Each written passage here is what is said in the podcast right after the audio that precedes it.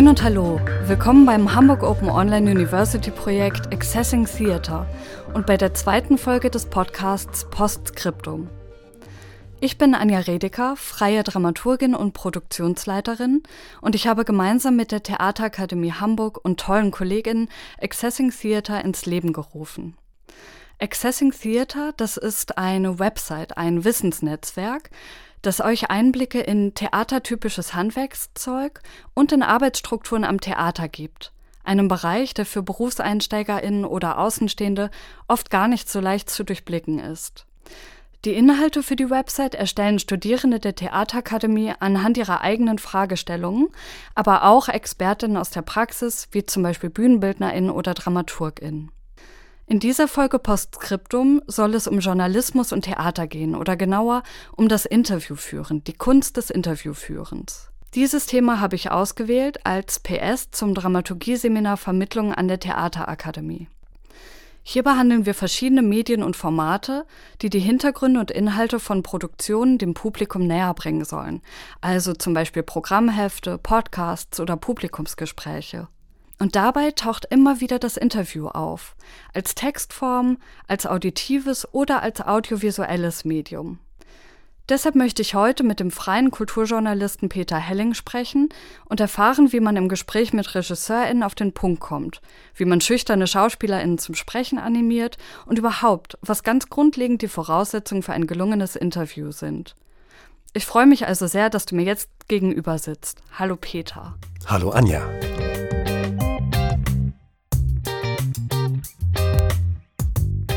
Peter, magst du zuallererst vielleicht ein paar Worte zu dir selbst sagen? Du bist freier Kulturjournalist beim NDR 90.3. Wie lange arbeitest du schon dort und wie sieht deine Arbeit aus? Ich bin jetzt seit sechs Jahren freier Kulturjournalist dort bei NDR 90,3. Das ist das Landesfunkhaus des NDR von Hamburg in Hamburg und bin dort seit sechs Jahren in der Redaktion des Kulturjournals. Das ist ein allabendlich erscheinendes Kulturmagazin mit Kultur, für Kultur aus Hamburg und über Hamburg. Und dort bin ich äh, seit sechs Jahren jetzt tätig und vor allem eben im Bereich Theater, denn ich habe, wir haben uns dort ja auch kennengelernt, elf Jahre vorher als Schauspieldramaturg an unterschiedlichen Theatern gearbeitet und bin vor sechs Jahren dann zuletzt am Theater Osnabrück gewesen, wo wir uns ja kennenlernten und dann von dort aus nach Hamburg gezogen, aus privaten Gründen und dachte, jetzt mache ich erstmal eine kleine Pause. Und dort wurde ich dann mal gefragt, wie wäre denn das Radio für dich als Medium? Würde dich das interessieren? Und Radio hat mich tatsächlich immer schon interessiert als als Medium, als, als Möglichkeit, Menschen zu erreichen und mit Menschen in Kontakt zu treten. Und dann habe ich mich beim NDR beworben und bin dort genommen worden, sozusagen, habe dort einen Rahmenvertrag und bin dort tätig. Und mein Schwerpunkt liegt aufgrund meiner Theatervergangenheit im Bereich Theater, Theaterpremierenberichterstattung was ich aber auch mache, ist Berichte aus der gesellschaftlichen Welt, äh, aus der soziokulturellen Welt, aus dem jüdischen Leben Hamburgs zum Beispiel, auch aus dem muslimisch-alevitischen Leben, da haben wir auch immer wieder Berichte. Und ich mache Buchkritiken oder äh, KünstlerInnen-Porträts von Menschen, die hier in Hamburg Kunst machen, Kunst zeigen. Was sich jetzt in den letzten zwei Jahren eben auch erwiesen hat, dass ich ähm, immer mehr gemacht habe für NDR Kultur, für NDR Info. Das heißt, die Beiträge werden also auch in anderen Wellen gesendet und ich mache auch für andere Wellen Beiträge. Das klingt, als wärst du jederzeit äh, gut informiert über alle möglichen Bereiche, die in Hamburg so stattfinden. Ich denke schon, weil wir auch an jeder Woche eine Sitzung haben, wo wir nochmal genau darüber sprechen, was findet gerade in der Stadt statt, was sind gerade für Premieren, für Events, Galerieeröffnungen. Und meine Kolleginnen und ich, wir sind, jeder hat so ein bisschen so einen eigenen Schwerpunkt, manchmal gibt es auch Überschneidungen. Ähm, und da erfährt man eben auch ganz viel aus der gesamten Kulturszene hier in Hamburg, wie reich sie eigentlich ist. Ja, ich bin natürlich total dankbar, dass du quasi beide Arbeitsbereiche gut kennst, den Arbeitsbereich eines Kulturjournalisten, aber auch den eines Dramaturgen. Und mich würde interessieren, siehst du da auch Schnittstellen oder Querverbindungen? Gibt es Fähigkeiten, die du als Dramaturg erlernt hast, die dir jetzt als Kulturjournalist zugutekommen und andersherum hast du vielleicht Neues erlernt als Kulturjournalist, was für deine, deiner Einschätzung nach als Dramaturg ein, ein sinnvolles Tool sein könnte? Also was wirklich eine große Schnittmenge beider Berufe ist, das ist ähm, Lust am Kommunizieren, Lust am Austausch. Als Dramaturg, Dramaturgin, glaube ich, ist das eine Kernkompetenz, kann man so sagen. Denn da muss man ja wirklich mit allen in irgendeiner Form kommunizieren. Nicht nur mit dem Publikum, einen Austausch pflegen im Publikumsgespräch, sondern auch SchauspielerInnen in der Probensituation vermitteln, was ist der Inhalt eines Textes, worum geht es in dieser Zeile, was sind gewisse Inhalte, Hintergrundwissen zu transportieren genauso Sorgen und Nöte wahrzunehmen und sie anzusprechen. Es gibt auch Kommunikation natürlich schriftlicher Art, dass wir in Programmheften Texte schreiben, dass wir versuchen, immer im Austausch zu sein mit allen Abteilungen auch der diversen Häuser. Das heißt, eigentlich verstehe, habe ich meinen Beruf als Dramaturg sehr verstanden als eine Art von Kommunikations- äh, Tool, als eine Möglichkeit, in alle Richtungen durchgehend, durchgehend Kommunikation zu ermöglichen. Also durchlässig sein, offen sein, nicht die Türen verschließen. Ähm, das muss man auch mal, um einen kleinen Abstand zu, äh, hinzubekommen. Aber eigentlich müssen die, sollten die Türen geöffnet sein, um Kommunikation zu ermöglichen. Und genau da ist eine Schnittmenge auch mit dem Beruf beim NDR als Radiojournalist, dass du natürlich A, ein sendendes Medium hast, auch Theater ist ein sendendes Medium, das kommt darauf an, dass es gehört wird. Wenn auf der anderen Seite keine HörerInnen sind oder ZuschauerInnen, dann ist es für die Katz, sondern es will nach außen, es will mit der Welt reden, es will kommunizieren. Da ist ein ganz großer Faktor. Gleichzeitig geht es auch darum, wirklich Interesse, Neugier an Menschen zu haben, mit denen wir ins Gespräch kommen. Und diese Neugier auch zu vermitteln. Das heißt, mein großer, großer Wunsch ist, dass die Menschen, die meinen Beiträgen lauschen, deren Gesichter ich ja kaum je kenne, dass die wirklich sich sagen, Mensch, das macht mich neugierig, ich möchte gerne in dieses Kulturevent gehen. Oh, ich möchte gerne dieses Theaterstück sehen, dieses Buch lesen. Das heißt eigentlich den Austausch zu fördern und Kultur zu vermitteln, um zu erzählen, das ist wirklich was für alle, das ist nicht elitär, da kann jeder dran teilhaben. Das ist so mein Verständnis und da sind Überschneidungen.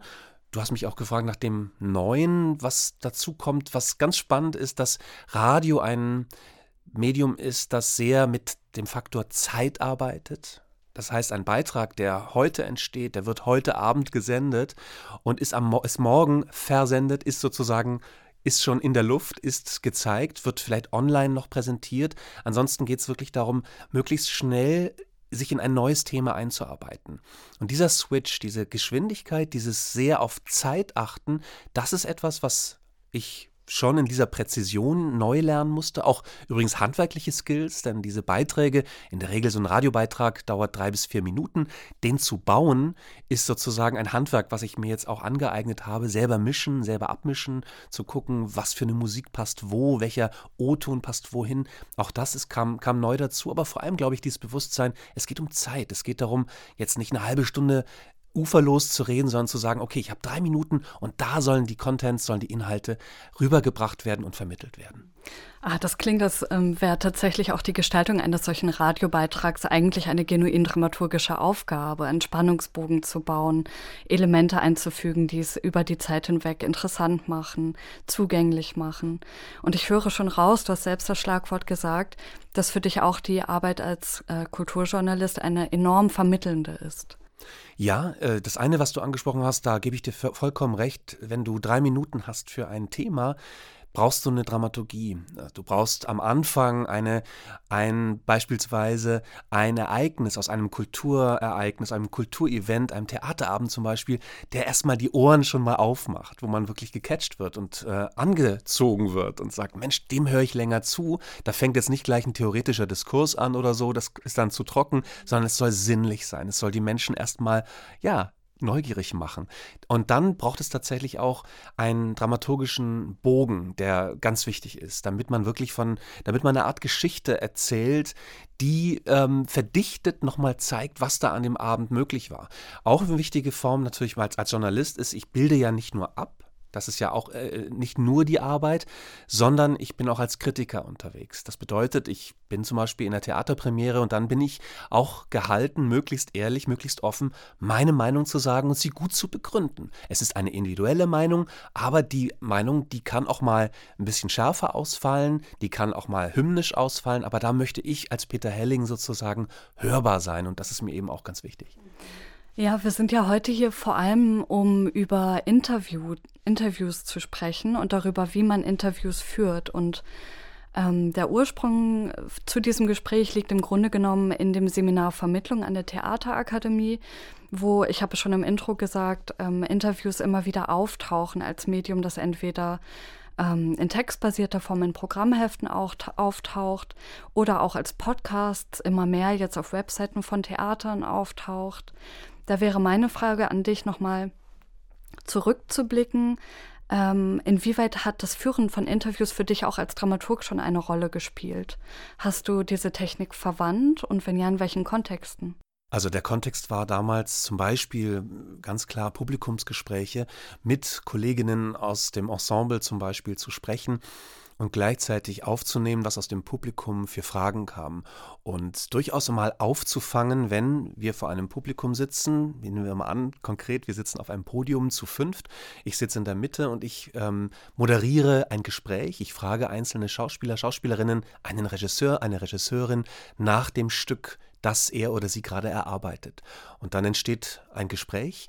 Gleichzeitig kommen vielleicht Fragen aus dem Publikum. Ich habe auch erlebt, dass aus dem Publikum zum Beispiel auch Kommentare kommen, manchmal auch scharfe Kommentare, Fragen, ähm, äh, Ideen. Und genau dann geht es darum, wie in einem Mobile, sag ich mal, wie in so einer Art äh, lebendigem Mobile zu gucken, äh, jedem einen Raum, jeder einen Raum zu geben und gleichzeitig das Publikum, die Publikumsstimmen aufzunehmen und sie in das Gespräch mit einzubauen und zu beantworten möglichst. Es gab auch andere Situationen, die zum Beispiel auch eine Situation ist wie Probenanfänge, wo sich zum ersten Mal ein Regisseur, der als zum Beispiel als Gast äh, vor Ort ist, eine Regisseurin, sich vorstellt, sein Konzept vorstellt und beschreibt, Mensch, äh, ich möchte gern mit euch die nächsten sechs Wochen verbringen.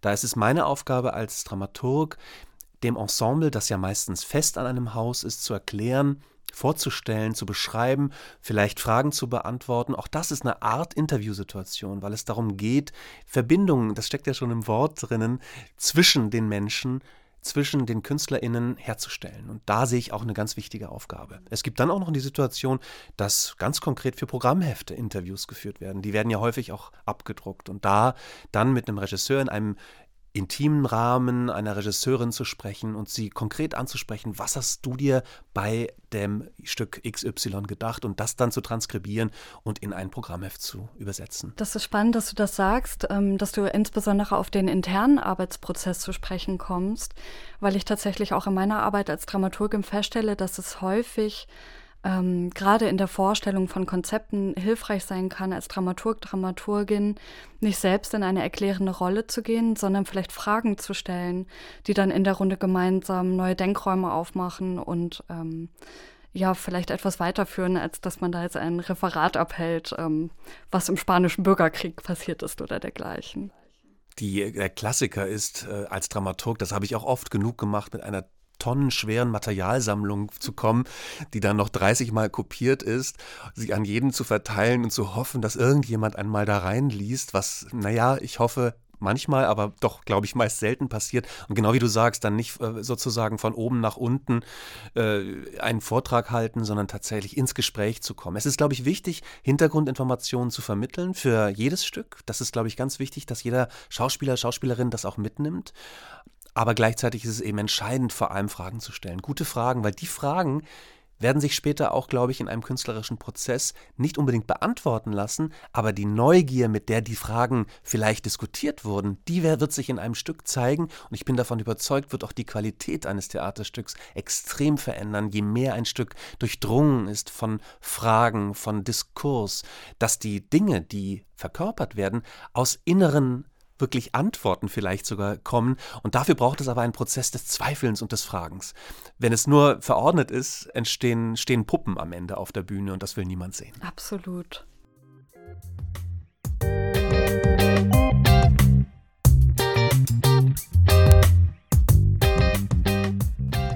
Ich wende das schriftliche Interview dann für Veröffentlichungen an, wenn ich dem oder der Gesprächspartnerin und auch mir selbst besonders große Kontrolle über das zusichern will, was wir nach außen kommunizieren.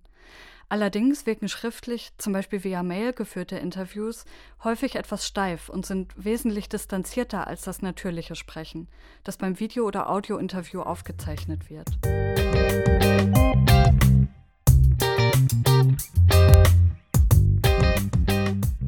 Und du hast auch gesagt, ähm, dass du für Programmhefte Interviews verwandt hast. Und da bin ich direkt hellhörig geworden, weil du auch gesagt hast, du führst auch für dieses Medium Gespräche und transkribierst sie im Nachhinein.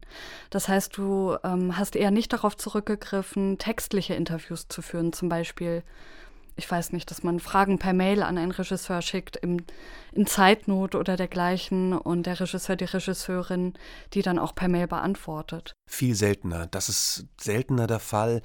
Und in der Tat ist, man hat natürlich im Programmheft nicht so viel Platz und in der Regel ist das auch manchmal auch damit getan, einen einführenden Text zu schreiben. Aber ich empfinde das direkte Gespräch immer als anders, als qualitätvoller, weil man sich schlicht und ergreifend in die Augen guckt. Und ich glaube, das ist der Schlüssel für jedes Interview miteinander, sich ins Vernehmen zu setzen, dass man sich als Körper gegenüber sitzt. Ich glaube, dass das, das kann auch am Telefon sein, das merke ich jetzt auch während der Corona-Zeit, dass wir aufgrund der gebotenen Distanz ganz viele Telefoninterviews geführt haben. Ich finde, dass sie nicht nur technisch schwieriger sind, weil es knackt in der Leitung oder so, sondern sie haben manchmal auch eine andere Tiefe, vielleicht nicht dieselbe Tiefe, weil das gegen Gegenüber, die sozusagen nicht sichtbar ist. Dadurch entstehen andere andere Art der Interviews. Ich bin immer der Meinung, die beste Form ist wirklich das physische Gegenübersetzen. Jetzt arbeitest du fürs Radio, das heißt, deine Interviews funktionieren auf der auditiven Ebene überwiegend. Ähm, und ich mache die Beobachtung, dass dies auch für Theater eine immer größere Rolle spielt. Also tatsächlich Gespräche, Interviews aufzuzeichnen, und auf diesem Weg dem Publikum zur Verfügung zu stellen. Hältst du das für eine sinnvolle Entwicklung? Meinst du, Menschen hören sich das an, begleitend zu dem Theaterstück, das sie sich anschauen? Gute Frage. Ich bin gerade am Überlegen. Ich glaube ja. Ich glaube ja. Ich glaube, dass es gibt ja ein, wie ich es beobachte, eine andere, ein anderes Verhältnis zur Wirklichkeit auf der Bühne. Ich habe das Gefühl, dass viel mehr Wirklichkeit auf die Bühne kommt weil wir auch in bewegten Zeiten leben. Das bedeutet, dass man nicht unbedingt mehr einen Schiller heranzieht, um über die Wirklichkeit zu erzählen, sondern dass wir möglichst direkt die Wirklichkeit auf die Bühne stellen. Was zweierlei, finde ich, Aufgaben stellt. Denn ich finde, Theater ist immer noch eine Kunstform, eine Kunst. Das bedeutet, dass die Wirklichkeit immer auf einer Bühne verdichtet und anders wird wir sehen nie eins zu eins die Wirklichkeit auf der Bühne. Wir sehen eine Verfremdung, eine Überhöhung und damit spielt das Theater. Das ist ja die ureigene Kraft des Theaters. Gleichzeitig entsteht aber auch natürlich durch dokumentarische Formate schon seit einigen Jahren eine ganz andere Form des Miteinanderredens. Und ich erlebe das Publikum schon als sehr neugierig, gerade jüngeres Publikum, die sagen, wir gehen in ein Theater nicht um, ich sag mal, salopp Klassikerpflege zu sehen. Die ist, kann manchmal fruchtbar sein, wenn man vor allem Klassiker bricht und sie hinterfragt. Auf jeden Fall mit der Wirklichkeit immer wieder konfrontiert. Nur so funktionieren Klassiker, da bin ich, bin ich von tiefst überzeugt, sondern vielleicht auch einen sehr viel direkteren Zugang in die Wirklichkeit bekommen. Und dafür sind diese Gespräche unabdingbar. Sei es in der Vorarbeit mit zum Beispiel Expertinnen des Alltags, das kennen wir natürlich vor allem von Rimini-Protokoll, von diesen Gruppen, was ja längst fast Mainstream geworden ist. Aber das ist auch gut so. Das ist eine tolle und spannende Entwicklung, dass man wirklich Menschen ins mit Menschen ins Gespräch kommt und diese Gespräche auf die Bühne setzt. Ich halte das für eine ganz äh, fruchtbare äh, Entwicklung, die auch, glaube ich, beim Publikum auf großes Interesse stößt. Man sieht sich nochmal anders gespiegelt. Wichtig ist, glaube ich, nur, und das ist mein ganz entscheidendes PS, ist auch immer noch die Frage, wo wird aus der Wirklichkeit Kunst? Wo, wo wird es überhöht, übersetzt in eine andere Form? Weil ich glaube, es ist eine Illusion. Theater kann nie eins zu eins Wirklichkeit abbilden, sondern ist immer eine Überhöhungs-, eine Überhitzungsmaschine, ein Ort, wo Wirklichkeit auch zu etwas anderem wird. Und dieses andere, glaube ich, sollte man immer mitdenken. Das heißt, wenn ich dich richtig verstehe, ähm, steht das Theaterstück natürlich als solches in seiner Überhöhung und Verfremdung, Zuspitzung der Wirklichkeit für sich. Aber es kann natürlich ein hilfreicher Moment sein, dazu begleitend in zum Beispiel Interview-Podcasts noch ein bisschen Wirklichkeit aus den Arbeitsprozessen zu den inhaltlichen Hintergründen mit an die Hand zu geben, was das Theaterstück nicht ersetzt, aber möglicherweise ergänzt und bereichert. Ich glaube ja. Ich glaube auch die Arbeitsprozesse zu zeigen, ein bisschen diesen sehr geschützten Arbeitsraum, wie ein Stück entsteht, das sind ja Schutzräume, kann man, glaube ich, immer mal wieder öffnen und da äh, wirklich auch gucken, dass man mit Interviews, das passiert ja wirklich fast, viele Häuser haben ja mittlerweile eigene Podcasts und öffnen damit auch ihre Arbeitsprozesse.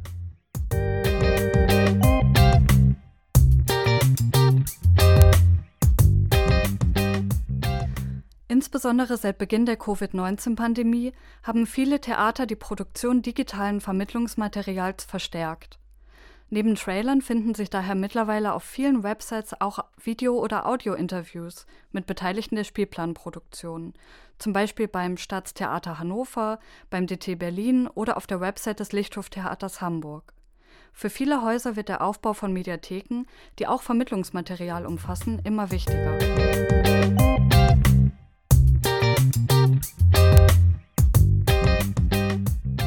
Glaube trotzdem an diesen Schutzraum, der ist ganz wichtig. Ich glaube auch, dass, dass die Lust des Publikums gefördert auch durch manche soziale Medien sofort eine Antwort zu bekommen, sofort einen Eindruck zu bekommen. Ich glaube, dass man da auch ein bisschen Geduld haben sollte. Theater ist nämlich auf der einen Seite ein wahnsinnig schnelles Medium, so erlebe ich es auch im Radio, auf der anderen Seite aber ein sehr analoges, ein sehr langsames. Es ist kein Medium, glaube ich, was man sofort der Tagesaktualität aussetzen sollte. Dafür sind die Prozesse, brauchen einfach ihre Zeit, ihre Probenzeit, ihren Schutzraum.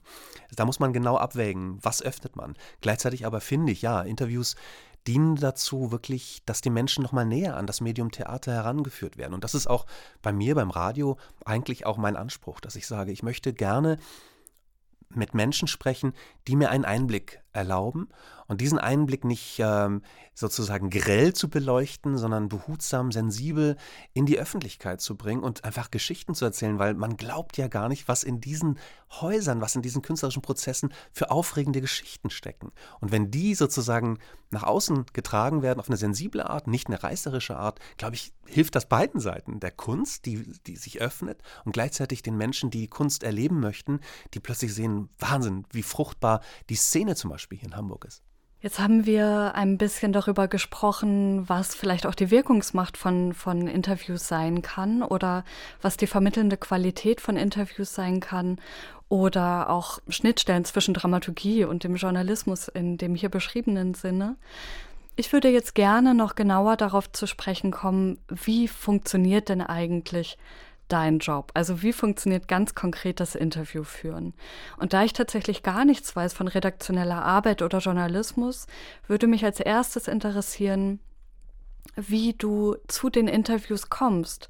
Entscheidest du selbst, mit wem du sprichst, äh, wann du mit den Personen sprichst, zu welcher Produktion oder wie laufen diese Prozesse ab? Es gibt ja in den meisten Theatern, in allen Theatern es gibt auch äh, in den Verlagen Presseabteilungen, es gibt PressesprecherInnen, die wir erst einmal kontaktieren. Es ist so, dass wir uns in einer wöchentlichen Sitzung überlegen, was sind wichtige Themen und dann ist der erste Anruf bei einer Presseabteilung im Verlag, im Theater, in der Oper, an den verschiedensten Häusern und dort vorstellen, wir haben folgende Idee, wir würden gern dies und jenes machen. Und dann wird intern geguckt, ob das auf Interesse stößt, ob der oder diejenige, mit der ich sprechen möchte, Zeit hat, Lust hat, äh, sich mit mir zu treffen oder am Telefon ein Interview zu führen. Das ist erstmal der Vorbau. Und oft kommt dann nochmal die Gegenfrage, Herr Helling, können Sie uns das nochmal als E-Mail schicken, damit wir das Anliegen im Vorfeld nochmal verstehen. Und dann versuche ich in kurzer Fassung zu schreiben, zu beschreiben, was meine Pläne sind für ein Radio, für einen Radiobeitrag, was ich gerne fokussieren möchte dass ich sage, es gibt zum Beispiel ein bestimmtes Stück, einen bestimmten Aspekt, der mich jetzt interessiert.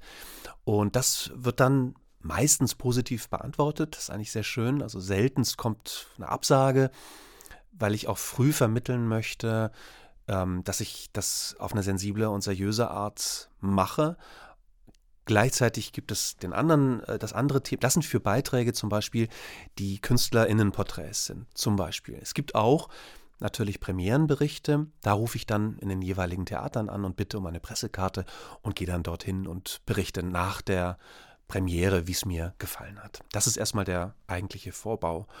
Und dann findet das Treffen statt. Hoffentlich analog, face to face. Manchmal sogar, was ich besonders toll finde, an einem Ort, der der anderen Person etwas bedeutet.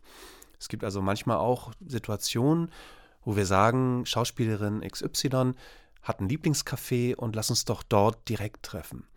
Und dann ist es eigentlich besonders schön, auch wenn man das Geklimper der Teller im Hintergrund hat und der Löffel und so. Das macht einen Radiobeitrag und ein Interview eigentlich besonders lebendig. Interessanterweise oft geschützter in der Öffentlichkeit, weil es normal und alltäglich ist. Und dort dann an einem Tisch zu sitzen, der, der, der vielleicht für die Person wichtig ist und dann gemeinsam ins, ins Gespräch zu kommen, das schafft schon mal auch eine ganz schöne Lockerheit und Offenheit. Und dann ist der nächste Schritt überhaupt in Kontakt zu treten. Wie findet eine Ansprache statt?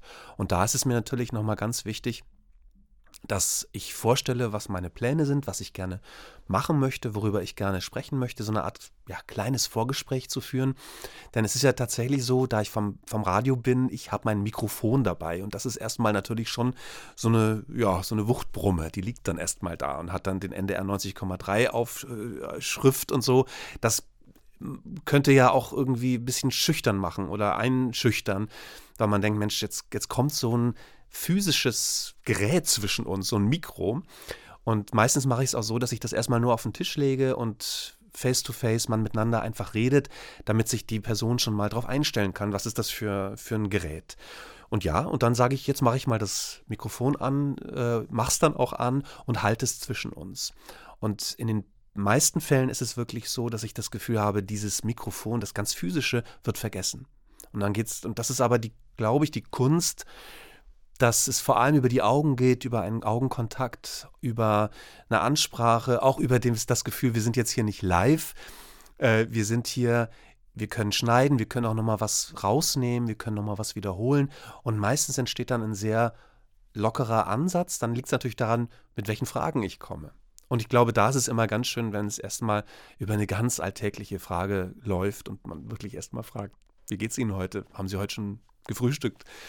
Äh, wie erleben Sie gerade die Situation in der Politik oder das Wetter.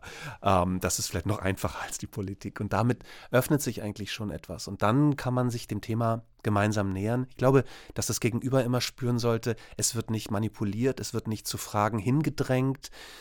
Mir ist es auch wichtig, mich selber einzubringen. Immer mal wieder zu sagen, das kenne ich auch oder das ist meine Erfahrung. Also ich sitze hier als Peter Helling, nicht als Institution NDR, sondern sitze als Person hier, die auch ihre Meinung hat, die auch mal räuspert, die auch mal hustet oder sagt, jetzt würde ich gerne mal von dem Kaffee trinken, sonst wird er kalt. Und dann entsteht im Gegenüber, glaube ich, auch das Gefühl, ah, wunderbar, wir sind hier in einer vertrauensvollen Situation. Das Wort habe ich ja häufiger schon benutzt. Entscheidend ist in relativ kurzer Zeit Vertrauen aufzubauen. Das ist, glaube ich, für jedes Interview ganz, ganz wichtig. Ja, jetzt hast du schon ganz viele Aspekte angesprochen. Also ich habe gehört, bevor du überhaupt ein Interview anfragst, entwickelst du im Grunde genommen schon wie eine Art kleines Konzept ähm, und informierst dich entsprechend im Vorfeld, mit wem du da sprichst, worüber du mit der Person sprichst und was vor allem auch deine Perspektive oder dein Fokus in dem ist, was du an die Zuhörerinnenschaft vermitteln möchtest. Ich finde tatsächlich auch diesen Aspekt extrem spannend, den du benennst, dass der Raum, in dem ihr das Interview führt, enorm entscheidend ist. Denn das ist meiner Meinung nach auch eine elementare Frage für andere Vermittlungsformate innerhalb des Theaters. Also wenn wir über Publikumsgespräche oder dergleichen sprechen, spielt eben auch Raum und das Setting, in dem wir uns befinden, eine sehr große Rolle wie die Gesprächsbereitschaft ist, wie die Atmosphäre ist, das Wohlfühlen der, gegenüber, der gegenübersitzenden Person. Und da finde ich ganz spannend, dass du sagst, nein, wir treffen uns nicht in einem abgeschotteten Studio, in das keine Geräusche hineindringen, sondern es geht in erster Linie nicht um eine technische Komponente, sondern darum, dass die Person eben, wie du sagst, Vertrauen schaffen kann und in eine Situation gebracht wird, in der sie nicht Angst haben muss, etwas Falsches zu sagen. Absolut. Das Studio ist auch wichtig, immer wieder, gerade bei längeren Gesprächsformaten, wenn ein Interview zum Beispiel eine halbe Stunde oder eine Stunde dauert und man dieses Interview wirklich auch in der ganzen Länge sendet, dann ist natürlich auch technisch ganz wichtig, dass es einfach möglichst ruhig ist. In meinen Beiträgen, die drei bis vier Minuten dauern, ist das, finde ich, nochmal eine andere Situation. Dann finde ich, wie du sagst, ganz wichtig, dass es darf im Leben sein. Das darf an der Straße sein. Das kann im Theaterfoyer sein, wo ringsherum ganz viele Leute gerade rumlaufen. Ich glaube, es liegt auch ein bisschen am Thema, weil wenn ich jetzt zum Beispiel kurze Interviews nach einer Premiere führe, gar nicht so einfach, mit ZuschauerInnen spreche, wie hat Ihnen gerade das Stück gefallen, dann setze ich voraus, dass im Hintergrund ganz viele Leute äh, flüstern, reden, lachen. Das gehört mit dazu. Das hört sich im Radio auch kennen, glaube ich, die meisten auch sehr toll an, dass man hört, wow, da kommt gerade jemand frisch aus einer Premiere, man hört das Summen der Stimmen im Hintergrund. Und dann geht es ja sozusagen nicht darum, jetzt zwei Milliarden Meter tief zu steigen bei dem Interview, sondern wirklich ganz unmittelbar eine bauchige Reaktion zu bekommen. Das ist auch ein Interview, ist sehr kurz, dauert manchmal nur eine Minute, ist aber auch eine Vertrauenssituation. Das geht ganz stark über die Augen. Wie trete ich auch physisch dieser Person gegenüber, dass ich jetzt nicht jemanden erschrecke, sondern dastehe, hallo, ich bin vom NDR und wirklich sage, haben Sie gerade eine Sekunde Zeit. Viele haben dann auch keine Zeit. Das kann ich auch verstehen und respektiere ich sehr. Aber äh, es sollte dann sozusagen möglichst frisch sein und offen sein. Die andere Situation ist, wenn ich ein sehr, sehr ernstes Thema habe und die oder den Protagonisten länger sprechen möchte zu einem Thema, wo ich Zeit brauche, wo ich Geduld und Ruhe brauche, dann ist so ein Raum nicht möglich. Das, dann wäre nicht ein, ein quirliges Foyer der richtige Ort. Dann ist es wichtig zu sagen, komm, wir gehen in einen ruhigen Raum, wo wir, wo wir gemeinsam sprechen. Es liegt also auch immer ein bisschen am Kontext und an der Situation. Und ähm, wenn du beispielsweise mit einer beteiligten Person an einer Produktion sprichst, ich kann mir vorstellen, es ist gar nicht so einfach, einen, einen guten oder sich für einen guten Zeitpunkt zu entscheiden, wann dieses Gespräch geführt wird. Denn zu Beginn einer Produktion, da ist vielleicht konzeptuell noch gar nicht so viel festgelegt oder ist es noch viel im Entstehen.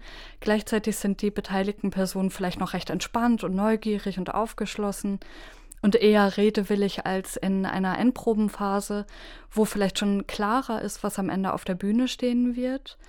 Ähm, gleichzeitig sind aber die Personen, mit denen du dann vielleicht sprichst, unter einem höheren Druck, schon nervös, wie entscheidest du, in welchem Moment oder mm, für welches Format welcher Zeitpunkt der geeignete ist? Der Vorlauf ist ja der, dass wir in unseren Wochenkonferenzen in der, innerhalb der Redaktion des Kulturjournals bei NDR 90,3 reden über Themen. Zum Beispiel schlage ich vor, ich würde gerne einen Vorbericht machen aus der Produktion X im Haus Y. Da ist in der Woche Premiere und vielleicht kann ich in der Endprobenwoche mir was angucken dann, wenn das Thema äh, genommen wird und wir was drüber machen, dann rufe ich, wie ich schon sagte, bei der Pressechefin an und sage, ich hätte gern jetzt einen, einen Termin. Und dann weiß ich bereits, der, das Gespräch wird innerhalb der Endprobentage stattfinden. Das heißt, ich, das, was ich sehe auf der Bühne, ist hochsensibel und da kommt mir jetzt meine Vergangenheit als Dramaturg sehr zugute, weil ich sehr genau weiß, wie anspannend diese letzten Tage vor der Premiere sind. Das ist ja eine hochgradig gespannte, aber auch euphorische Situation. Da können also entstehen manchmal ganz wunderbare O-Töne, gute Gespräche, weil die Menschen aufgeregt sind, weil sie Lust haben. Gleichzeitig muss ich genau spüren, es kann ja auch Produktionen geben, die vielleicht gerade sehr arbeiten, wo es vielleicht wirklich viel zu hakeln gibt. Das entscheide ich dann, wenn ich das Gegenüber spüre und sehe. Da versuche ich dann abzuchecken, ist da ein Stress in der Luft? Und ich glaube, ihn riechen zu können, den Stress, das weiß ich auch noch aus meiner Zeit als Dramaturg. Dann äh, mache ich auch die Fragen kürzer, knapper, dann ist ein Interview auch kürzer. Dann spüre ich, jetzt sollten wir das relativ knapp halten und dann gehe ich auch. Dann möchte ich nicht nochmal 30 Fragen zu dem und dem Thema stellen. Also vieles ist Entscheidung vor Ort. Die Grundsituation wird aber im Vorfeld mit der Redaktion getroffen. Und wie viel Zeit planst du in etwa ein, zum Beispiel für so eine Vorberichterstattung? Also du sagst, ein Stück weit entscheidet sich das auch während des Gesprächs, aber wenn du den Termin veranschlagst, verabredest du dich dann für zwei Stunden oder für eine halbe Stunde? Ist das auch von der Beitragslänge im Endeffekt abhängig? Von der Beitragslänge ist es nicht abhängig. In der Regel bleibt die bei drei, dreieinhalb Minuten. Ähm, ich bin der Meinung, es ist immer gut, halbe Stunde bis eine Stunde sich zu treffen. Das ist eigentlich eine ganz gute Möglichkeit, um dem Gegenüber zu signalisieren, ich bin nicht gestresst, ich komme jetzt nicht nur vorbei und will jetzt hier super duper O-Töne in einer Viertelstunde haben. Das stresst oft das Gegenüber mehr, als zu sagen, ich nehme mir gerne Zeit, aber zu viel Zeit ist auch nicht gut. Also wirklich zu sagen, zwei Stunden überfordert alle Parteien und alle Seiten, glaube ich. Also ich glaube, so eine gewisse Ruhe, das entsteht eigentlich so nach einer halben Stunde, halbe Stunde, dreiviertel Stunde erfahrungsgemäß. Und dann kann man sich gut in die Augen gucken. Es findet eine Begegnung statt. Gleichzeitig weiß das Gegenüber, da ist auch dann zu Ende. Und das ist eigentlich so erfahrungsgemäß eine ganz gute Zeit, um wirklich einen guten Kontakt herzustellen. Und dann besteht natürlich die Aufgabe darin, und das ist oft der forderndste Teil meiner Arbeit, dass ich zu Hause sitze, meine Aufnahme habe, dreiviertel Stunde, sehr oft mit ganz, ganz, ganz spannenden Geschichten, Erzählungen, Äußerungen und dann eine Auswahl zu treffen. Dann muss ich ganz sorgfältig, höre ich mir das durch und nehme dann die Teile raus, die ich jetzt für den Beitrag verwende. Also ich nehme ja nur einen Bruchteil. Das ist dann oft die Herausforderung. Ich nehme auch an, dass innerhalb dieser Stunde, in der du dich vielleicht triffst mit den InterviewpartnerInnen, dass da nicht nur das reine Interview passiert. Vielleicht, also du hast schon angedeutet, dass du erst einmal begrüßt, eine vertrauensvolle Atmosphäre schaffst. Was für Vorbereitungen planst du noch mit ein? Also nehmen wir mal an, ganz konkret, du bist verabredet mit Schauspielerin XY in der Kantine von Theater Z ähm, um 10 Uhr. Wann kommst du an? Was tust du als erstes? Ich komme in der Regel Viertel vor an, bin dann vor Ort, schaue mich um. In der Regel wird man ja auch begrüßt von äh, jemandem aus der Presseabteilung und kann sich dann dort schon mal fünf Minuten vor dem verabredeten Termin hinsetzen, seine Sachen auspacken, Jacke ausziehen, also einfach auch signalisieren, ich bin jetzt hier, ich stelle mich zur Verfügung. Ich bin jetzt nicht auf dem Sprung mit einer Jacke in der Hand und Mütze auf dem Kopf, sondern ich setze mich jetzt hier hin, ich lege mein Mikro auf den Tisch und meine Vorbereitung fängt natürlich viel früher an zu Hause oder im Büro, dass ich mich genau einarbeite in das jeweilige Stück, dass ich mir Fragen ausdenke, dass ich die Person vielleicht schon einmal in groben Zügen schon mal ein paar Daten kenne, äh, die ich, an denen ich mich orientieren kann und dann habe ich äh, mir Fragen notiert. Was so verrückt ist an meinem Beruf, so empfinde ich es, sobald die Frage notiert ist in, in einem Notizbuch, vergesse ich sie merkwürdig und vergesse sie nicht. Also es das heißt, sie ist da, sie ist geschrieben. Es passiert aber fast nie, dass ich da reingucke in das Buch, während ich das Interview führe.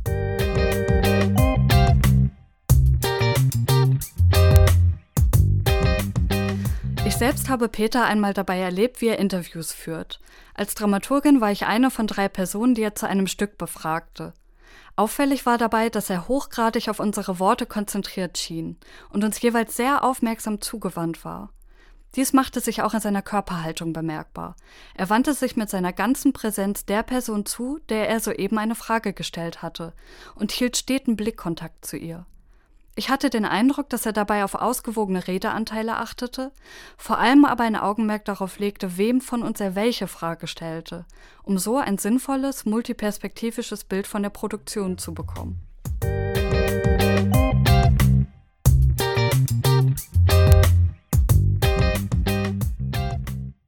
Das heißt, ich, ich habe die irgendwie durch, das, durch den Schreibvorgang, ist sie, äh, ist sie mir präsent und interessanterweise, wenn ich dann später auf meine Fragen gucke, nach dem Gespräch, wenn alle wieder gegangen sind, habe ich eigentlich alle Fragen gestellt. Also das heißt, das ist wie ein innerer Fahrplan, den ich dann in mir trage, aber ich glaube, ganz, ganz wichtig ist, und das ist, glaube ich, mein entscheidender Rat auch für jedes Interview, nicht nur eine vertrauensvolle Situation aufzubauen, sondern sich sich nicht abzuarbeiten an einen inneren Fahrplan. Das ist total langweilig, wenn ich weiß, ah, ich habe doch noch die und die Frage, sondern sich auf den Moment einzulassen. Wenn das Gegenüber gerade Schnupfen hat oder schlecht gelaunt, gestresst ist, stelle ich andere Fragen und komme doch an den Punkt, den ich vorher mir theoretisch überlegt habe. Aber ich glaube, es wichtig ist, sich auf, den, auf die Situation jetzt einzulassen. Ein Interview ist jetzt absolut jetzt. Das ist nicht in der Theorie planbar, das ist äh, absolut von ganz vielen Faktoren. Zieht es, es klappt eine Tür zu, fällt dem Gegenüber was runter. Äh, ganz viel. Kommt jemand gerade vom Arzt, vom Friseur oder von der Kita. Das sind unterschiedlichste Situationen, die aber auch das Gespräch wahnsinnig lebendig machen. Gestern habe ich mit einem Regisseur gesprochen, der musste noch, was ich total verstanden habe, in sein Käsebrot beißen und hatte die Backen voll, weil er einfach nicht dazu gekommen ist, sich äh, was zu essen. Dann bin, ist natürlich ganz wichtig, das abzuwarten und trotzdem weiß ich, vielleicht spricht er mit ein bisschen noch Krümeln im Mund. Sowas macht aber auch ein Gespräch lebendig, dass ich das wahrnehme und dem Gegenüber signalisiere, ich arbeite hier keine innere Liste ab, sondern lass mich auf den Moment ein.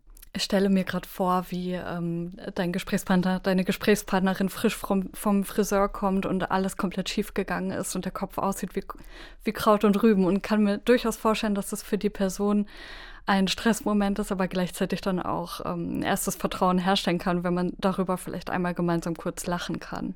Wenn das gelingt, ist es fast der perfekte Einstieg in ein Gespräch, weil wenn das Gegenüber merkt, wir wissen beide, die Frisur ist echt schief gegangen, dann, dann ähm, und ich spüre da eine Lockerheit. Oft ist ja dann im Gegenüber dann auch in dem jeweiligen Menschen die Offenheit da zu sagen, oh, ich komme gerade vom Friseur, das ist nicht so ganz geglückt. Da jetzt in irgendwelchen falschen Schmeicheleien zu gehen, ist dann irgendwie auch nicht so ganz toll. Auch nicht vielleicht zu ehrlich, weil ich kenne ich kenne ja den Menschen nicht. Ich weiß nicht, ob er empfindlich ist. Das ist wichtig, dass man jetzt auch nicht zu sehr, äh, zu sehr schon äh, alles einem, einem Gag opfert oder so. Aber oft entsteht dann darüber ein Humor und dann öffnen sich ganz viele Türen, weil man spürt, da kann ehrlich geredet werden, man hat einen Humor in der Luft und es ist nicht bierernst. Und da entsteht auch Vertrauen darüber. Und ich glaube, das ist dann wieder so ein ganz schöner Vertrauensöffner. Du hast schon angedeutet, du kennst in der Regel die Personen, mit denen du sprichst, vorher nicht. Kann führt das zu unterschiedlichen Herangehensweisen für dich?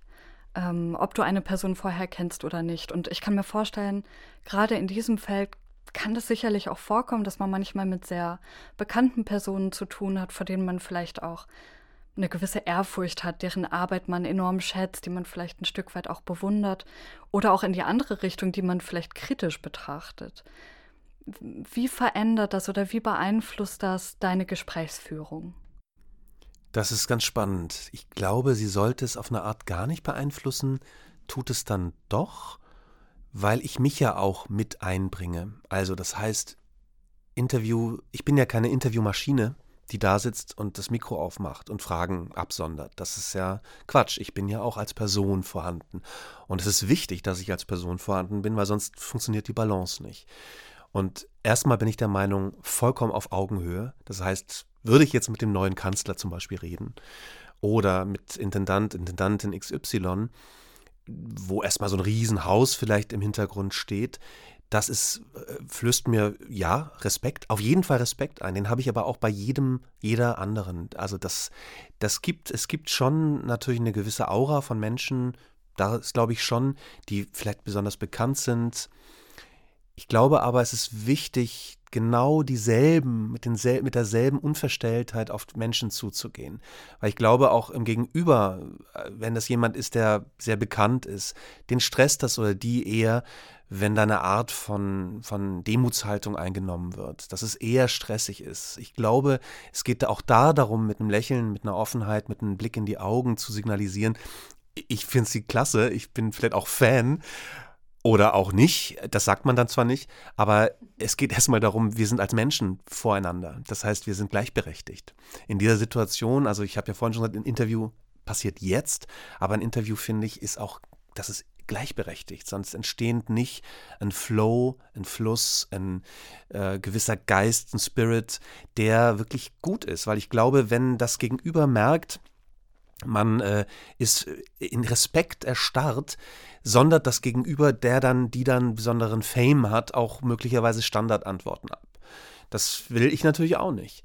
Gleichzeitig, wenn ich äh, jemanden vor mir habe, dem ich mich überlegen oder sonst wie fühle oder von den ich sehr kritisch sehe, auch da bin ich als Journalist immer gehalten, objektiv zu bleiben. Also das heißt, die innere, innere Meinung, die innere ähm, Bewunderung oder innere Kritik nach hinten zu drängen. Sie ist da, sie wird da sein, aber sie wird nicht Teil des Gesprächs sein. Denn vordergründig ist das Erste, ich glaube immer, das ist das Tollste. Für mich ist es das Tollste als Interviewführender in dem Moment, mich selbst überraschen zu lassen. Denn zu oft kennt man ja Menschen vielleicht von der Leinwand, von der Bühne, äh, hat vielleicht ein Urteil, das aber dann gar nicht stimmt. Also insofern ist es ganz wichtig, dieses Urteil über Bord zu werfen und mit einer großen Offenheit, aber auch immer mit einer gewissen kritischen Distanz zu mir selber auch in ein Gespräch zu gehen. Denn Interviews, vielleicht ist das auch noch ein wichtiger Faktor, handeln auch immer von Distanz, von Respekt. Und das ist kein Paradox. Man kann sich respektvoll nähern, man kann, es findet jetzt statt, man kann Vertrauen aufbauen, aber es ist eine respektvolle Distanz. Und ich glaube, die, die zu vermitteln ist auch ganz wichtig und auch lustigerweise auch ich als Interviewführender muss Distanz zu meiner eigenen schnelllebigen Meinung haben, zu meiner, zu meinem Geschmack. Ich darf nicht geschmäcklerisch werden. Denn weder ist es gut, wenn ich jetzt jemanden zu sehr bewundere und quasi nur Hymnen und nur liebedienerische Fragen stelle, das bringt niemandem etwas, noch wenn ich jemanden kritisch sehe und nur rumnöle in meinen Fragen. Also da ist es eigentlich ganz wichtig, sich selber so ein bisschen zu überprüfen, zu gucken im Gespräch, wo bin ich jetzt zu nah wo sollte ich jetzt mal zwei Schritte wieder zurücktreten? Wo bin ich vielleicht zu weit weg? Wo muss ich wieder rangehen, weil ich ein, weil ich ein Vorurteil in mir trage? Also ich bin ja Mensch. Ich, ich komme ja auch, ich bin ja dann, wie gesagt, keine Maschine. Und ich glaube, diese Vorurteile, die sollten weg, sondern es sollte zu einer Begegnung kommen zwischen Mensch und Mensch. Ja, diese unterschiedlichen Herangehensweisen beziehen sich jetzt vor allem auf die Inhalte, ähm, die vorkommen in den Gesprächen. Mich würde natürlich auch noch interessieren, eher auf einer formalen Ebene, ähm, die spannende Frage, es gibt sehr unterschiedliche Menschen, Menschen, die in einem Satz auf den Punkt kommen und dann auch nicht mehr zu sagen haben oder die sehr nervös sind, sich verhaspeln. Ähm, und auf der anderen Seite gibt es Menschen, vielleicht gerade auch im Theaterbereich, die natürlich auch eine Lust an der Selbstveräußerung haben. Hinzu kommt, dass sie vielleicht häufig auch sehr redegewandt sind und rhetorisch begabt und viel zu sagen haben. Ich meine, das ist in der Regel ihre Produktion, an der sie wochenlang gearbeitet haben. Wie gehst du damit um einerseits, wenn jemand nur stottert und der Angstschweiß ausbricht, sind dann auch Pausen oder ein Abbruch für dich denkbar? Und auf der anderen Seite, wenn jemand gar nicht aus dem Reden herauskommt und du deine Fragen gar nicht mehr stellen kannst, wie gehst du dazwischen? Was gibt es da für Möglichkeiten? Das Gute ist ja, dass ich die genannte Zeit von einer Dreiviertelstunde recht frei nutzen kann. Es ist keine Live-Situation. Das ist nochmal echt nochmal ein anderer Schnack. Das mache ich manchmal auch, Live-Interviews. Und das ist echt äh, nochmal eine andere Herausforderung, weil du weißt, der Zeiger läuft und es ist ganz wichtig, in, diesen, in dieser kurzen Zeit prägnante Fragen und Antworten zu bekommen. Wenn es keine Live-Situation ist, ist es, finde ich, relativ einfach, zu, äh, immer wieder zu vermitteln, wir machen eine kurze Pause, lassen wir uns doch kurz mal Glas Wasser trinken, Glas, äh, oder wir gehen mal raus. Wir können ja auch mal um den Block gehen. Vielleicht ist das einfach besser. Das heißt, vielleicht ist manchmal ein Ortswechsel gut. Vielleicht ist manchmal gut, kurz abzusetzen, auch immer wieder zu vermitteln, ach, das schneiden wir raus. Das heißt, eigentlich immer klar zu machen, ich kann das Interview noch bearbeiten, ich kann daran, ich kann das und das rausnehmen und vielleicht mal die Situation zu wechseln. Abgebrochen, abbrechen musste ich bisher kein Interview, das äh, war nie nötig. Ist mir gerade, nein, das war nie. Was schon schwieriger ist, ist, sage ich mal, wenn sehr, sehr lange Sätze kommen und dazwischen zu gehen. Das ist gar nicht einfach. Ähm, das ist nicht einfach, denn da braucht es manchmal, das kann man aber, finde ich, auch über so eine, über einen Humor. Ich finde Humor ein ganz wichtiger Punkt. Es wird dann, dass man dann zum Beispiel sagt, so jetzt muss ich einfach noch mal kurz dazwischen das war jetzt total ausführlich und super interessant, aber ich möchte jetzt gerne noch mal zu einem Punkt zurück. Lassen Sie uns vielleicht da noch mal hingehen. Das heißt wirklich zu sagen, so ein bisschen mit einem Lächeln zu sagen, ähm, ich, ich finde das alles prima, soweit, also auch unterstützend dabei sein. Ich will ja nicht während des Interviews schon eine Bewertung abgeben. Es wäre ja ganz schlimm, wenn ich jetzt im Interview sage, also Entschuldigung, das war gerade total langweilig, was Sie gesagt haben. Ich glaube, wir fangen noch mal an. Würde ich das tun, habe ich meinen Beruf nicht gemacht. Das ich kann mir sowas nicht vorstellen. Was aber schon sein kann, wenn das Gegenüber sagt, oh, ich war gerade total nervös, ich habe nur gestottert, können wir nochmal anfangen? Na klar, sofort. Dann, dann sage ich sofort ja. Das passiert. Bei so langen Sätzen und, und oh, wow, wow, und wenn man sich gerne reden hört, das passiert ja, kann mir ja genauso passieren, ähm, dass man dann auch mal den Mut hat zu sagen, so jetzt gehe ich mal dazwischen. Aber das kann man mit dem Augenzwinkern. Und meistens funktioniert das total gut, weil das Gegenüber meistens erschrickt und selber merkt, hoppla, jetzt habe ich mich aber verhaspelt. Klar, logisch, lassen wir uns nochmal zum Thema zurückgehen.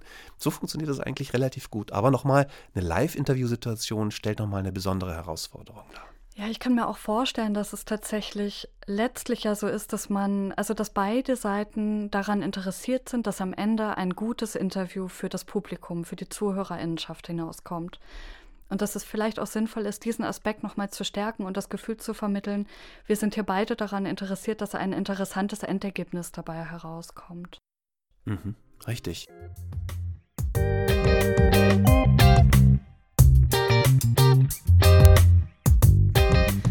Wenn ich als produktionsbegleitende Dramaturgin ein Interview konzipiere, habe ich den großen Vorteil, dass ich gewisse inhaltliche Schwerpunkte setzen kann, deren Vermittlung meiner Ansicht nach für die Produktion besonders relevant ist.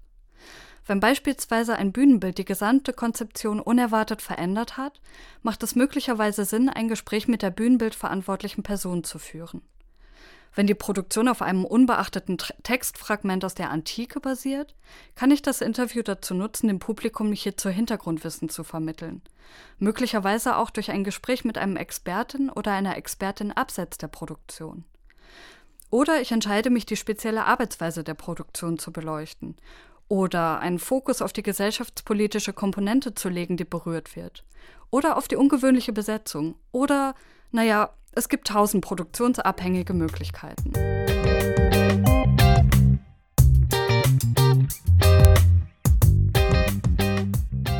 Du hast schon angesprochen, dass du im Nachgang dann auch ins Kürzen gehst. Da würde mich noch mal konkret interessieren, wie das aussieht. Du führst also ein Interview, das vielleicht, ich weiß nicht, sagen wir mal 45 bis 60 Minuten dauert und muss das irgendwie kondensieren auf einen drei bis vierminütigen Beitrag. Ja. Wie gehst du vor? Wie, wie filtert man da die spannendsten Elemente raus? Ich glaube, das ist tatsächlich ein Vorgang, der dem Theater vielleicht so gar nicht unähnlich ist. Oder der Arbeit als Dramaturg. Denn als Dramaturg sitzt du ja auch auf Proben, guckst dir einen Rohzustand eines Stücks an, eine Szene, die noch nicht fertig ist, und du bist quasi erster Zuschauer, erste Zuschauerin. Das ist ja das Tolle an dem Beruf des Dramaturgen. So habe ich das immer verstanden. Und erlebst Situationen auf der Bühne, die dich fesseln. Momente, Augenblicke. Aber dann gibt es Strecken, die dich total langweilen und du schweifst ab in Gedanken. Du sitzt da und merkst, hoppla, ich denke ja gar nicht mehr an das Stück. Und dann ist ja die Aufgabe als Dramaturg, als Dramaturgin, das der Regisseurin, dem Regisseur zu spiegeln und zu sagen, du, da war, war eine Stelle, da war ich komplett weg. Da wird zwar Entscheidendes verhandelt, aber ich war nicht mehr dabei. Das war für mich nicht interessant. Was ist passiert? Oder zu sagen, dieser Moment, den bewahren, der war ganz toll. Und ganz oft passiert es das ja, dass ein Regie-Team sagt, Mensch, super, dass du sagst, diese Stelle, die haben wir auch noch nicht gearbeitet. Da, da, da schwimmen wir. Äh, da schwimmt die Schauspielerin zum Beispiel. Da gehen wir noch mal ran. Oder zu sagen, super, dieser eine Moment, den hätte ich jetzt übersehen, der war aber nur heute. Nur heute hat sie die, die Tasse so genommen. Klasse, wir schreiben es sofort auf und spiegeln das der Schauspielerin. Und so entsteht ja, finde ich, gute Dramaturgenarbeit, dass, dass sozusagen man sich selber ein bisschen zur Bühne macht. Und ähnlich ist, wenn ich mir jetzt sozusagen so ein Interview anhöre, dann, dann, dann weiß ich eigentlich noch aus dem frischen Gespräch, was ich in echt ein paar Stunden vorher geführt habe, weiß ich noch in etwa, da gab es die und die Stelle, da, war, da waren wir besonders, da war ein besonderes Klima im Gespräch, da war eine besondere Wachheit, da haben wir einen bestimmten Aspekt angesprochen, der war besonders intensiv. Und ich kann also schon instinktiv spüren, da sind drei, vier, fünf Stellen, die würde ich sehr, sehr gerne mit in meinen Beitrag nehmen. Gleichzeitig gibt es, finde ich, aus jedem Interview ein gewisses Grundklima, eine Grundatmosphäre. Ich kann dann zum Beispiel überlegen, ich schreibe ja meinen Beitrag, ich schreibe ein Manuskript, in das ich dann die O-Töne sozusagen einbette und kann mir aber überlegen, dass ich die Situation, diese Stimmung schon mal schildere. Nicht verräterisch, nicht indem ich, nicht indem ich die Situation äh, sozusagen reißerisch beschreibe, aber ich kann zum Beispiel sagen, hier im Café äh, im Café ist eine Menge los. Hier sitzen ganz viele Menschen, es wird geklappert, es ist eine unruhige Situation und Person X, äh, ja, muss sich mehrfach äh, äh, umgucken. Also ich beschreibe also den Kontext und kann damit eigentlich schon ganz viel abbilden, was die Atmosphäre des Gesprächs war. Und damit habe ich bereits, was man vielleicht in vielen, vielen Worten im Interview erst hört, habe ich aber bereits im Manuskript drin. Ich habe quasi schon einen gewissen Spirit abgebildet. Und dann kommen die jeweiligen O-Töne mit rein und ich gehe wirklich dann die Dreiviertelstunde, halbe Stunde durch, äh, habe die Tonspur und baue dann und, und markiere dann die einzelnen O-Töne, die ich besonders interessant fand, wo ich das Gefühl hatte, da war das Gespräch besonders intensiv. Und die nehme ich dann raus und die transkribiere ich dann und gucke, dass ich diese dann in den jeweiligen, in das Manuskript mit hineinbaue. Und ist es schon mal vor, vorgekommen, dass nach Ausstrahlung deines Beitrags Beschwerden kamen? Oder auch positive Rückmeldungen. Also gibt es nach dem Interview noch irgendeine Form der Kommunikation mit der Gesprächsperson?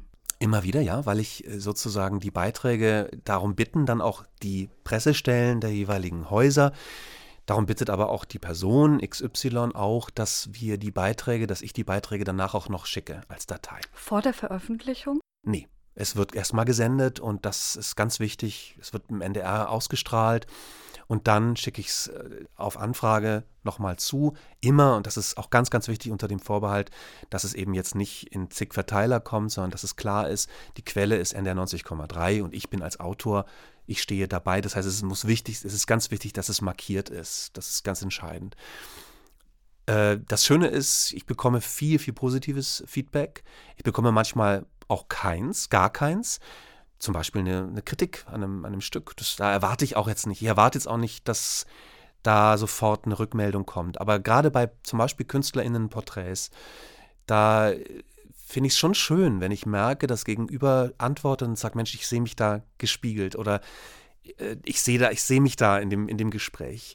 Ich habe Beschwerden eigentlich so gut wie gar nicht gehört jetzt in den Jahren. Was ich schon manchmal höre, und das ist aber, finde ich, dann fast ein schönes, also fast ein verstecktes Kompliment oder äh, ein Kompliment an unsere Interviewsituation, so rum an unserer Gesprächssituation.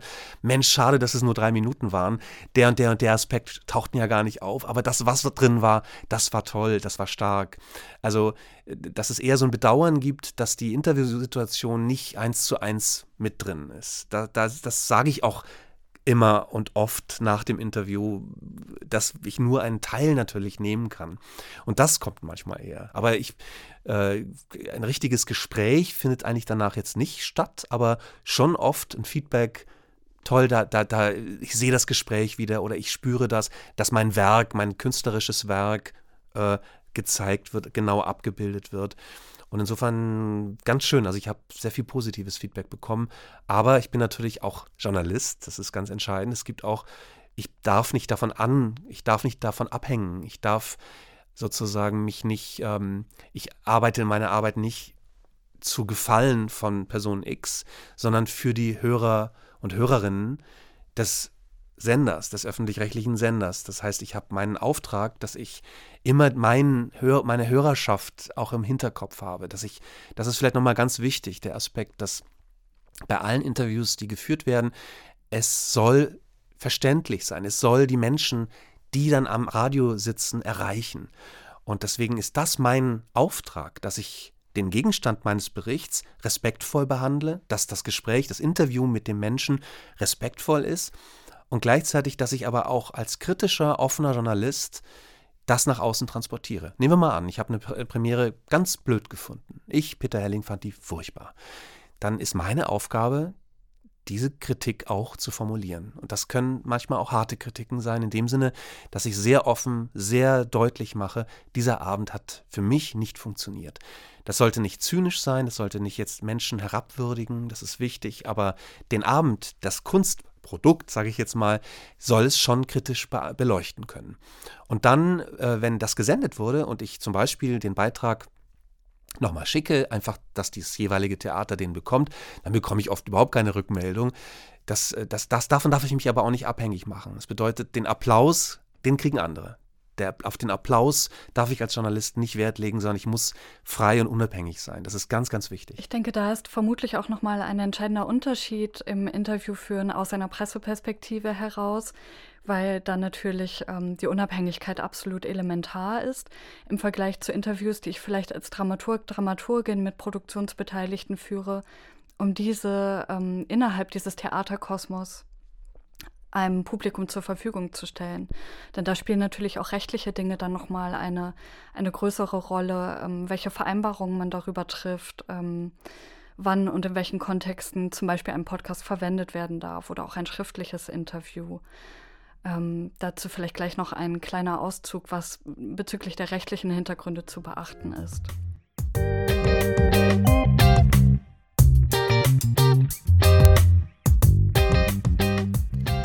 Für die Verwendung von Interviews mit externen Expertinnen oder Produktionsbeteiligten sollte in jedem Fall genau abgesprochen werden, wo, wann und wie lange und unter der Verwendung welcher Lizenz diese passiert. Dazu gehören auch Absprachen zu der Verwendung des eigenen Bildes bei audiovisuell aufgezeichneten Gesprächen. Da es sich bei Vermittlungsmaterial nicht um Berichterstattung der Presse handelt, ist es sinnvoll, die Verwendung und gegebenenfalls auch die Honorierung vertraglich festzuhalten. An festen Häusern gibt es hierzu in der Regel bereits Erfahrungswerte und Praktiken, die entsprechend angewandt werden können.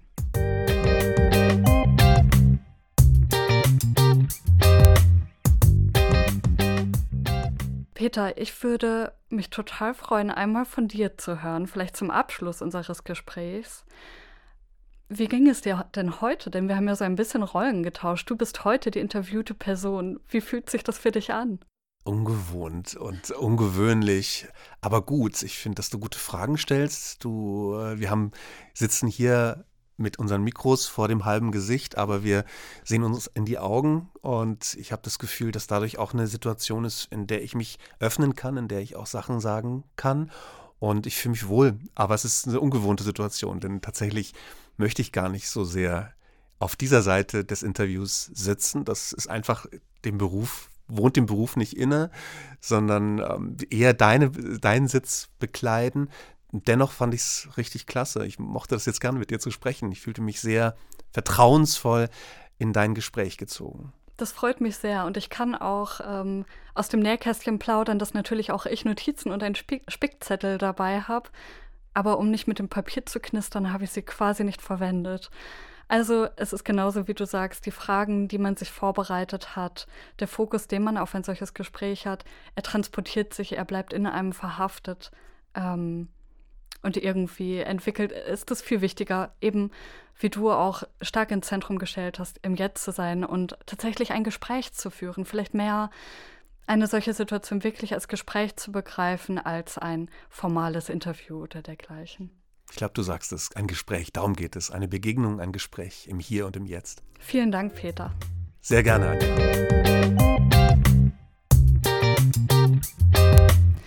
Das war das Postskriptum Folge 2, die Kunst des Interviewführens mit Peter Helling. Ich hoffe, dieses PS hat euch gefallen und verweise gern nochmal auf unsere wirklich schwer zu diktierende Homepage hu.hfmt-hamburg.de slash accessing-theater. Klickt euch durch und schaut immer mal wieder vorbei, denn von Semester zu Semester kommen mehr Inhalte dazu. Vielleicht bald auch schon das nächste Postskriptum. Tschüss.